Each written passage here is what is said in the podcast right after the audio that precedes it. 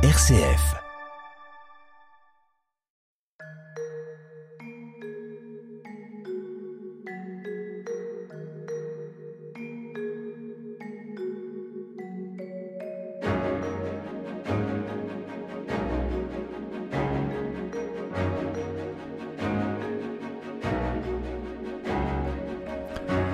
Bonjour à tous, au micro Frédéric Mounier. Comme chaque semaine, je vous accompagne tout au long de cette conversation consacrée aux nouvelles questions éthiques. C'est notre émission Où va la vie? Nous sommes en partenariat avec le Centre Sèvres, les facultés jésuites de Paris et son département d'éthique biomédicale. Et depuis deux semaines, nous réfléchissons avec nos invités sur les nouvelles manières de mettre au monde, d'enfanter, quel sens cela a-t-il aujourd'hui de devenir mère? Quels sont les enjeux de cette expérience? En quoi les hommes et les femmes en sont-ils transformés? Nous avons vu le désarroi des mères, leur euh, solitude parfois, nous avons vu le désarroi des pères aussi, nous avons vu euh, comment un nouveau féminisme peut-être pourrait émerger à partir de ce moment de ce moment unique de la mise au monde, de l'accouchement, de l'enfantement.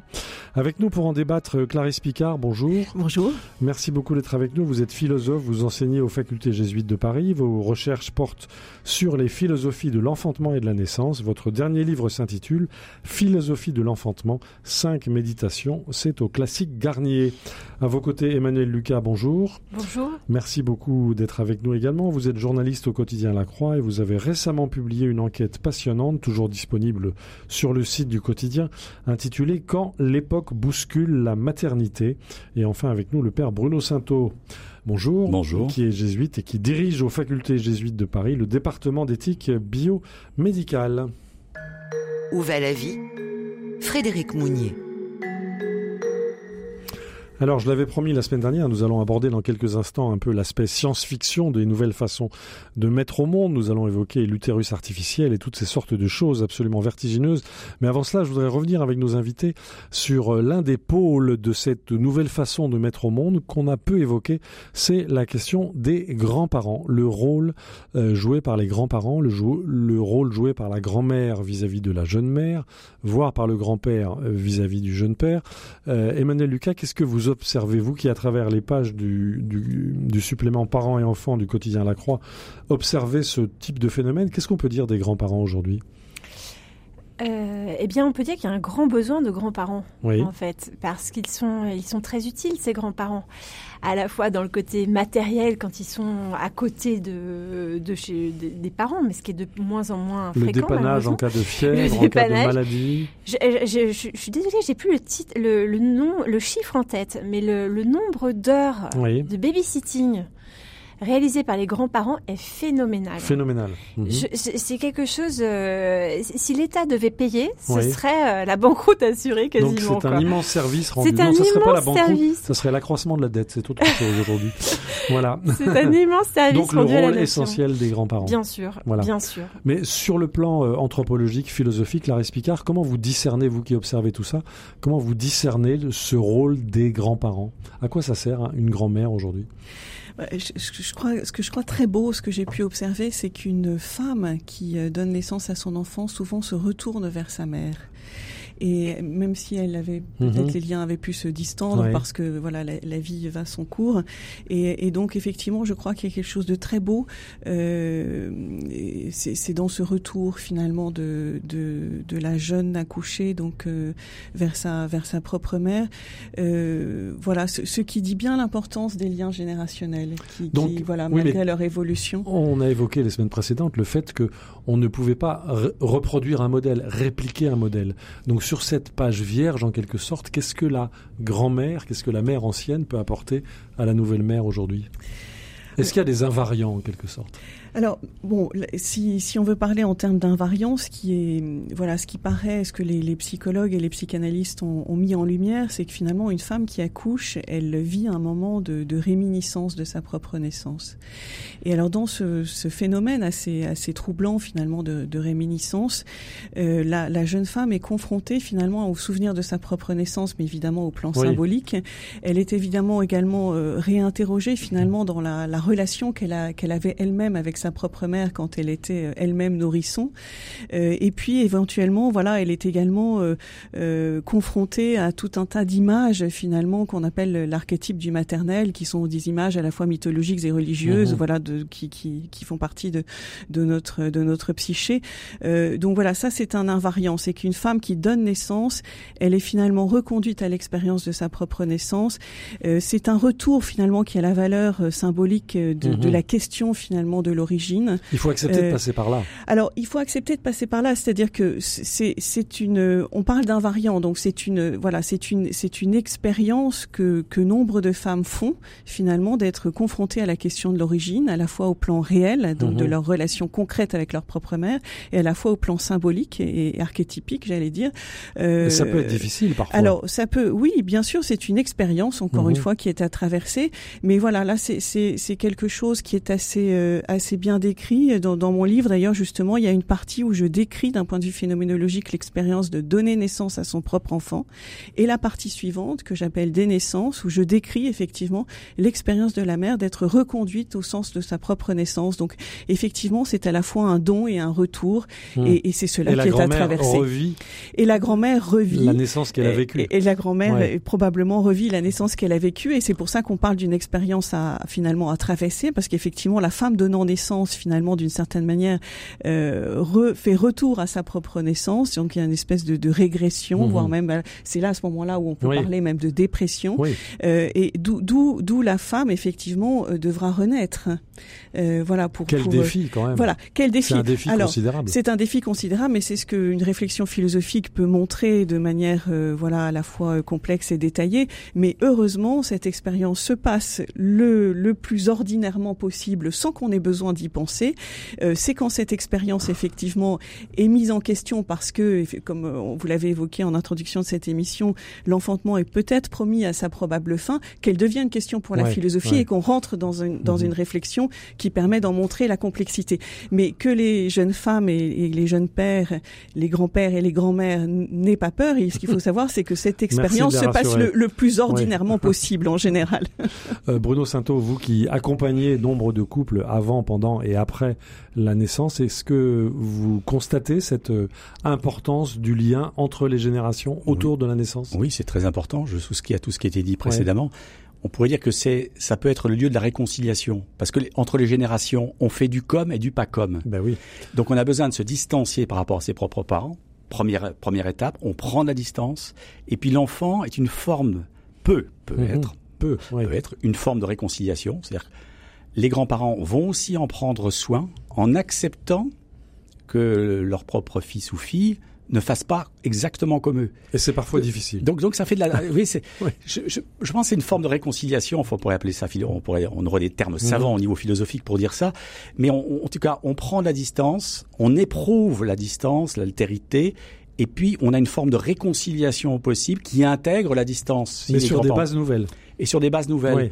Et donc ça, aide tout le monde à progresser en fait. il, y a une, il, y a une, joie sur les grands-parents quand ils consentent à ce qu'on ne reproduise pas leur propre modèle moi finalement, je transmets ce que je peux et c'est mon bonheur, je fais ce que je peux, j'ai pas les obligations que j'avais avant. Mais il faut consentir à ça. Mais il faut consentir à ne pas vouloir imposer aussi sa propre volonté.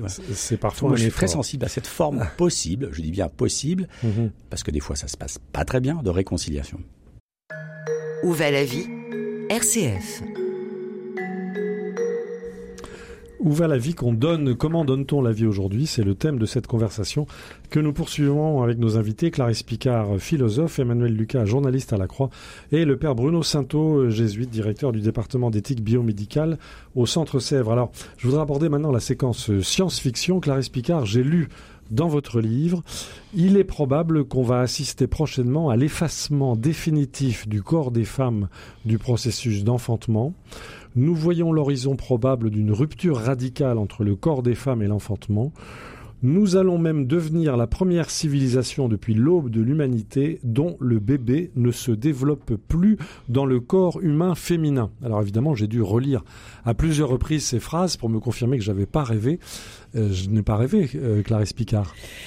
Euh, vous n'avez pas rêvé, je, je l'ai bien écrit, j'ai bien écrit, mais je ne suis pas la seule non plus à, le dire.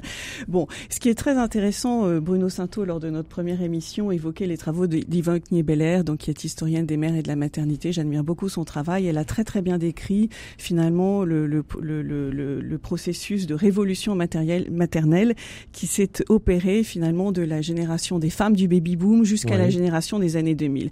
Et en fait, on observe progressivement avec euh, les changements sociétaux et les développements des techniques biomédicales, un processus progressif mais continu finalement qui qui, qui nous amène effectivement progressivement à euh, une dissociation euh, de, de, du corps des femmes et du phénomène de l'enfantement. Alors je ne reprends pas cette partie-là, je renvoie là ici aux travaux d'Yvonne Beller, mais ce qui ce qui paraît assez certain, c'est qu'à partir effectivement du du tournant des années 2000, enfin à partir des années 2000, effectivement, on, on vit un nouveau tournant et il ne s'agit plus seulement de, révolution maternelle, autrement dit d'évolution ou de révolution du rapport des femmes à l'enfantement, mais bien d'une révolution procréative, euh, parce qu'en effet, donc le vous parlez d'une toute puissance procréative. Alors d'une toute puissance procréative, euh, oui. Alors pourquoi cela? En réalité, le, le développement des techniques de la procréation effectivement ne cesse euh, d'obtenir des, résultats tout à fait spectaculaires. Donc on le sait, il n'est plus nécessaire de faire l'amour pour faire un enfant. Voilà, et soutiennent donc effectivement des demandes procréatives de, personnes dans des situations personnelles et familiales, voilà, de plus en plus, de plus en plus complexes. Cependant, donc malgré cette extension technique des possibles et euh, le développement des demandes, jusqu'à maintenant, deux invariants semblait jusqu'alors euh, tout à fait indépassable. Je rappelle juste, avant qu'on aborde les, invariants indépassables, aujourd'hui, euh, on peut répondre positivement à une femme qui a largement dépassé la quarantaine et qui veut un enfant, même une femme ménopausée, un couple homosexuel peut avoir un enfant, une femme peut réclamer l'enfant d'un conjoint décédé, euh, et bientôt, un individu célibataire, on va le voir, va pouvoir faire un enfant tout seul. Mais il y avait un invariant. Alors, il y en avait même deux. Il y en avait, il y en avait même deux. C'est que finalement, jusqu'à maintenant, euh, donc le, premier, c'est que finalement, euh, le premier invariant, c'était la complémentarité procréative des deux sexes pour la fécondation mhm. d'une part, et le recours à un corps de femme pour la gestation d'autre part. Mais avec le développement effectivement des techniques euh, biomédicales, il semble que ces deux invariants donc soient sur le point d'être d'être suppléés. En effet, avec la, découverte euh, de la génétique, l'annulation de la complémentarité procréative des deux sexes devient désormais probable.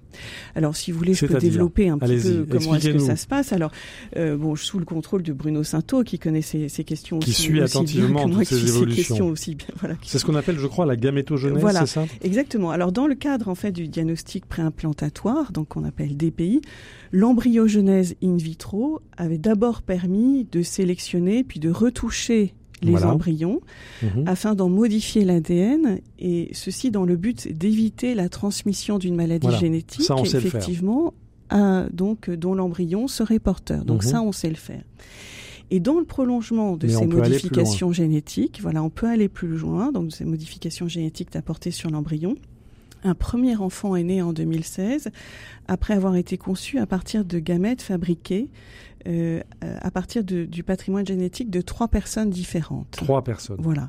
Alors, je n'entre pas ici dans le détail, la manière dont on a euh, fabriqué concrètement euh, ces, ces, ces, ces, gamètes. On peut rappeler qu'il y avait deux femmes et un homme. Voilà.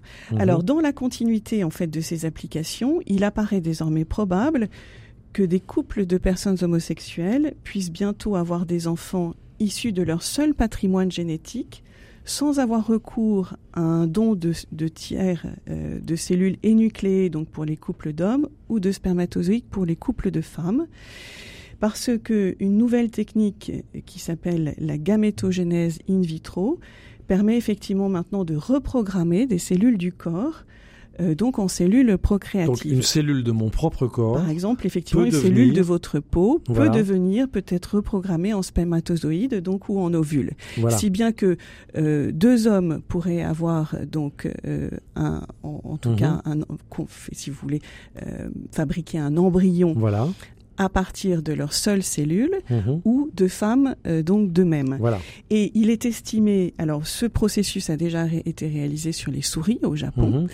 et il est estimé probable que cette technique soit applicable aux êtres humains donc à l'horizon de 2050. Bon, il y a encore une dimension évidemment de, de science-fiction, mais enfin, ça vient vite quand même. Alors ça vient vite. La gamétogenèse in vitro rendrait ainsi possible en fait la production d'enfants issus du patrimoine génétique, donc de trois personnes, comme ça a déjà été le cas, ou de deux personnes de même sexe, voire d'une seule personne. Voilà. Voire d'une seule personne. Alors, donc là, on explose le schéma du alors, couple. On, on explose le schéma du couple. Donc avec la gamétogenèse in vitro, il deviendrait possible de faire des enfants avec soi-même. Mhm. Le terme, effectivement, est tout à fait vertigineux.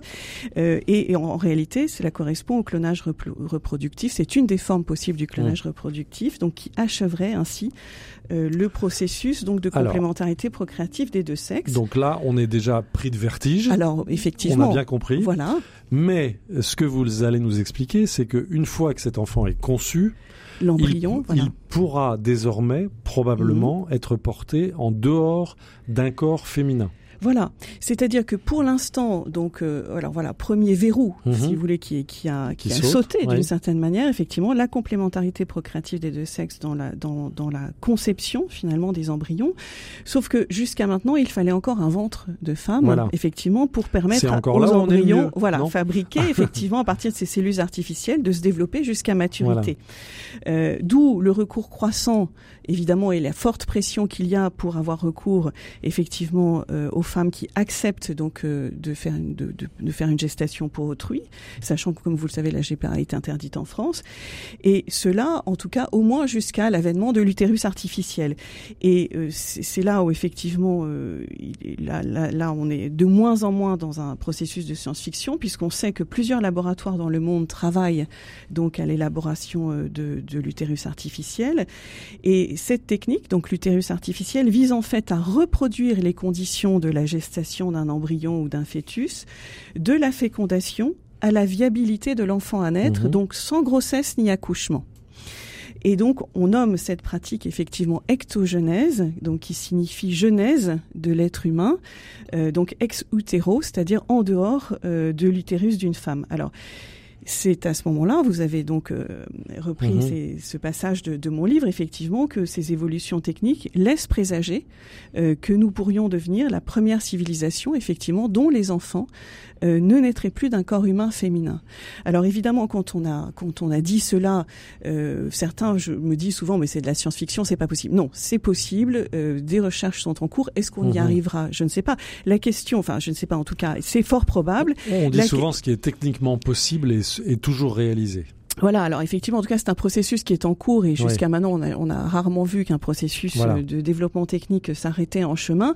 Alors, ce qui est à, à, ce moment-là euh, tout à fait euh, important pour nous, c'est effectivement de pouvoir prendre connaissance et conscience de ce, ce, phénomène et de pouvoir le penser et de pouvoir le penser collectivement, donc d'ouvrir un débat. Est-ce que c'est ce que nous voulons la, la, page est complètement vierge et je crois que c'est très important euh, de, de, créer les conditions euh, d'un débat à la fois social et politique, c'est-à-dire vous imaginez prendre conscience, une convention citoyenne, voilà, prendre conscience exactement, prendre conscience de ce qui vient.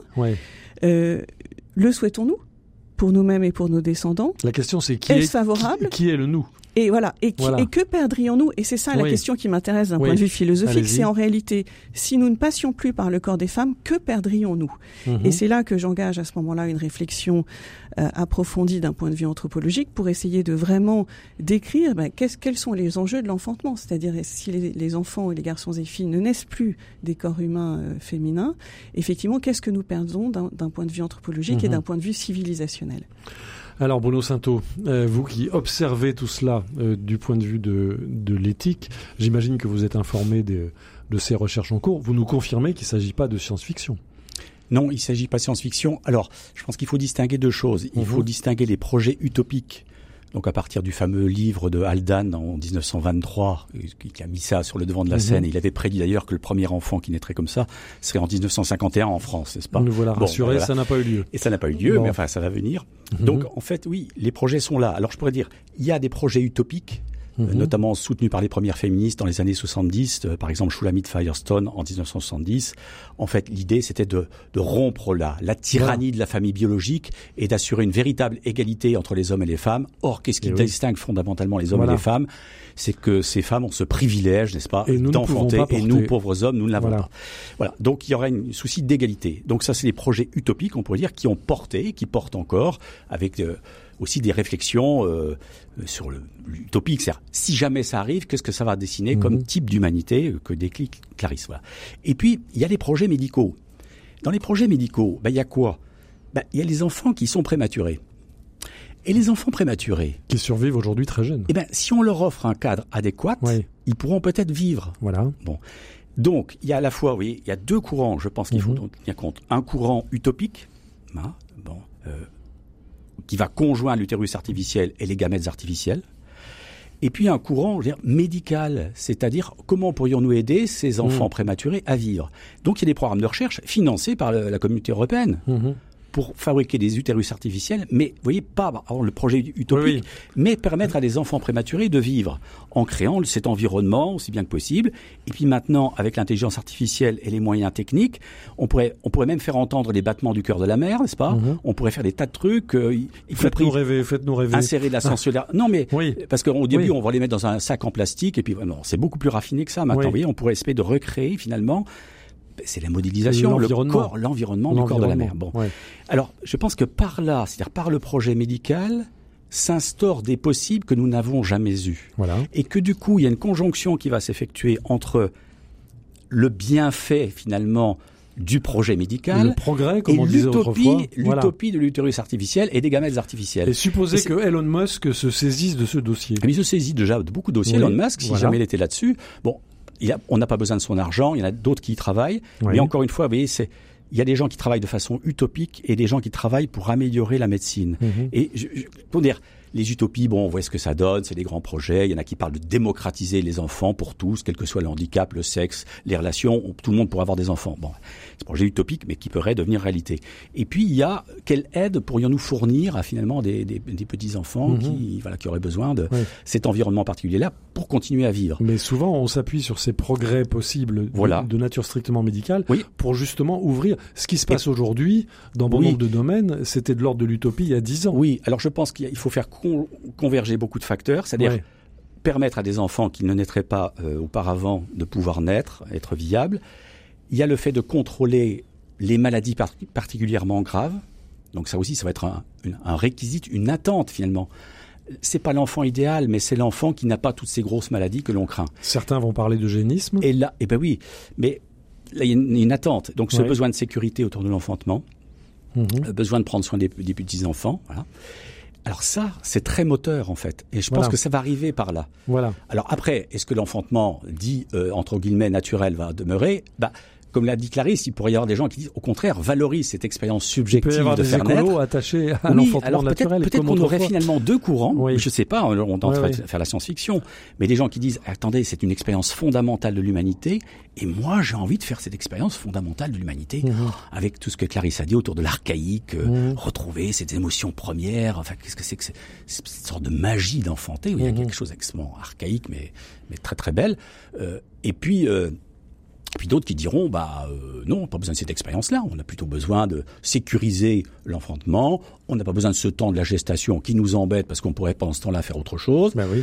Et bah, et puis, puis, et puis, et puis, le réquisite aussi d'avoir des enfants si possible, indemne de toute maladie, voilà. dite particulièrement grave. Tout beau, tout La conjection de ces facteurs Il nous reste malheureusement cinq minutes pour envisager l'inenvisageable, mais aidez-nous à réfléchir là-dessus. Oui, alors effectivement, bon, euh, Bruno complexifie en, en, en, non, je trouve qu'il simplifie voilà. Plutôt. Alors on simplifie, on simplifie, il complexifie. Enfin, en tout cas, et en tout cas, il voilà, il envisage que cela puisse répondre effectivement à, à, à des demandes médicales, et c'est effectivement un des arguments euh, des personnes qui sont favorables au développement euh, euh, donc de la, la gamétogenèse et de la et de l'utérus artificiel. Euh, en tout cas, avant d'en arriver là, ce que je trouve intéressant, c'est tout de même de nous poser la question de quel est le sens de l'enfantement. Voilà. Et, et, et, je trouve que tout de même, le fait d'être convoqué finalement, la philosophie aujourd'hui est convoquée à penser le sens mhm. de l'enfantement parce qu'effectivement, l'enfantement va peut-être disparaître. On n'a plus le choix. Et alors, ce que je trouve très intéressant, c'est tout de même de faire crédit à ce que peut apporter la réflexion phénoménologie en termes d'éthique générative. Mhm. Parce que finalement, l'enjeu d'une réflexion euh, philosophique sur l'enfantement, c'est que si on fait crédit à la phénoménologie, de mettre en lumière l'importance de la constitution de la chair primordiale enfantine, donc dès le sein maternel, il est légitime de s'interroger effectivement sur les éventuellement traces, sur les éventuelles traces mnésiques, c'est-à-dire les traces que, que l'enfant finalement mhm. garde de manière euh, première dans sa chair. Donc, quelles seraient finalement ces traces mnésiques laissées euh, par les interventions de la technique et leurs effets euh, dans le processus à la fois de la genèse maternelle et de la mhm. genèse du nouveau-né? Voilà. Et je crois que euh, euh, il faut tout de même être conscient que plus effectivement on va vers un développement de la technique, plus effectivement on crée des ruptures volontaires dans l'unité de développement génésique de l'enfant et dans le, le, développement de la chair primordiale effectivement de l'enfant à naître. Et je crois que s'il est probable effectivement qu'en raison de la plasticité et de la résilience des êtres humains en devenir, les enfants ainsi nés se développeront peut-être aussi bien que tout autre enfant. Je crois qu'il est également raisonnable de penser que les parents et les enfants concernés par ces manipulations et notamment par l'avènement de l'utérus artificiel pourront avoir affaire à des réminiscences de ces traces mnésiques originaires qui ne seront pas euh, sans conséquences et qu'il faut alors à ce moment-là se demander collectivement si nous sommes prêts à en assumer effectivement les conséquences. Donc vous nous invitez à une réflexion fondamentale. Emmanuel Lucas, vous avez écouté, écouté tout ça avec beaucoup d'attention. Il nous reste deux petites minutes. Quel est le regard du journaliste sur ces évolutions? Bah, C'est tout à fait passionnant et, ça ouvre des perspectives énormes. Mais c'est vrai que je, moi, je vois de beau, à mon, à mon niveau beaucoup plus modeste, je vois bien que les pouvoirs publics sont quand même déjà assez interpellés quand on pense que, euh, que par exemple, cette fameuse commission 1000 jours, ben, les 1000 jours, c'est depuis la conception jusqu'aux deux ans de l'enfant. Et avec une prise en compte par la puissance publique de l'importance de la vie prénatale, des échanges euh, mère-enfant pendant. Euh, ah, alors même que les délais d'avortement ont été rallongés. Il y a ce paradoxe-là de, la part des pouvoirs publics. Exactement, exactement. Donc de toute façon, euh, c'est sûr qu'il va y avoir besoin d'une réflexion. réflexion. globale euh, mhm. qui actuellement nous échappe un peu. Enfin, à force de vouloir faire plaisir à tout le monde, euh, quelque part, où allons-nous? Et ça, c'est des, questions euh, éminemment politiques qui, qui, doivent être posées. Peut-être le journal La Croix pourrait-il porter ce type de réflexion? Il le fait déjà. Il le fait déjà. Il le fait déjà. Mais là, manifestement, on est devant une page blanche immense, une page vierge, et on n'est même pas certain d'avoir l'encre et les bons outils pour savoir quoi écrire dessus. Euh, est-ce que vous êtes jamais saisi par le vertige, Clarisse Picard, en un mot? Alors moi je suis euh, je suis étonnée au sens effectivement alors au sens de l'étonnement philosophique c'est-à-dire ça me provoque vraiment à la pensée et, donc euh, je, voilà je, du coup je, je déploie ces réflexions dans le cadre de mes travaux. Merci. merci beaucoup. Nous avons essayé grâce à vous trois de penser. Clarisse Picard philosophe je rappelle le titre de votre livre Philosophie de l'enfantement 5 méditations. Emmanuel Lucas je renvoie aux pages de parents et enfants notamment votre enquête Quand l'époque bouscule la maternité. Et Bruno Sainteau jésuite qui dirige le département d'éthique biomédicale des facultés jésuites de Paris, le Centre Sèvres. Un grand merci pour nous avoir aidé à réfléchir sur ces questions dont certaines sont absolument vertigineuses. Euh, on se retrouvera la semaine prochaine pour parler d'autres choses, mais peut-être pour avoir d'autres vertiges ensemble. Je rappelle qu'au fil des semaines, nous sommes en partenariat avec le Centre Sèvres à Paris, les facultés jésuites et son département d'éthique biomédicale. Vous pouvez évidemment réécouter cette émission, celles qui les ont précédées, celles qui l'ont précédée en podcast, en balado-diffusion. Je vous donne rendez-vous pour cela sur le site de RCF ou sur l'application RCF. On trouve très facilement. Vous tapez Où va la vie et vous pouvez tout réécouter dans votre voiture, dans les transports en commun ou en faisant votre jogging si vous souhaitez aller plus loin. Alors là, prenez votre temps et visitez le site du département d'éthique biomédicale du Centre Sèvres, centresèvres.com. Un grand merci à notre réalisateur Pierre Samanos et nous vous disons à la semaine prochaine.